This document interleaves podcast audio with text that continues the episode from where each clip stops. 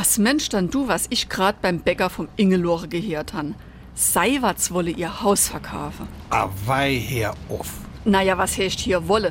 Die Misse anscheinend verkaufen. Wundere tut mich das nicht. Wie lange hatten der Manfred jetzt schon kein Arbeit mehr? Also drei, vier Jahre wäre das schon Sinn. Jetzt stell dir mal vor, mir müsste auch aus unserem Haus hier raus, weil sie dein Arbeitsplatz abschaffe. Ja Gott, hol mal hin. Der Manfred ist bestimmt auch schon Ende 50. Wer holt dann denn noch? Da findest du nix mehr.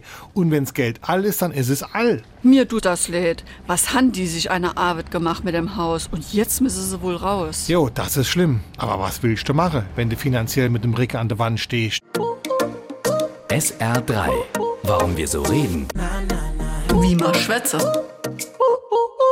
Wer sich in großer Bedrängnis, in einer ernsten Notlage oder kurz In der Bredouille. befindet, der steht mit dem Rücken an der Wand.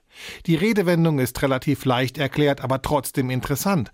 Sie hat ihren Ursprung im Kampf. Wer da mit dem Rücken zur Wand steht, dem bleibt keine Fluchtmöglichkeit nach hinten. Er sitzt in der Patsche.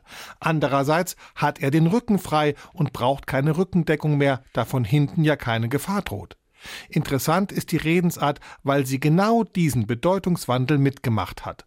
Noch im Wörterbuch der Gebrüder Grimm hat mit dem Rücken an der Wand die Bedeutung von Schutz bzw. im Kampf eine Deckung suchen. Heute umschreibt man damit eine im wahrsten Sinne ausweglose Situation. Aber nichts ist so schlecht, als dass es nicht noch für irgendwas gut wäre.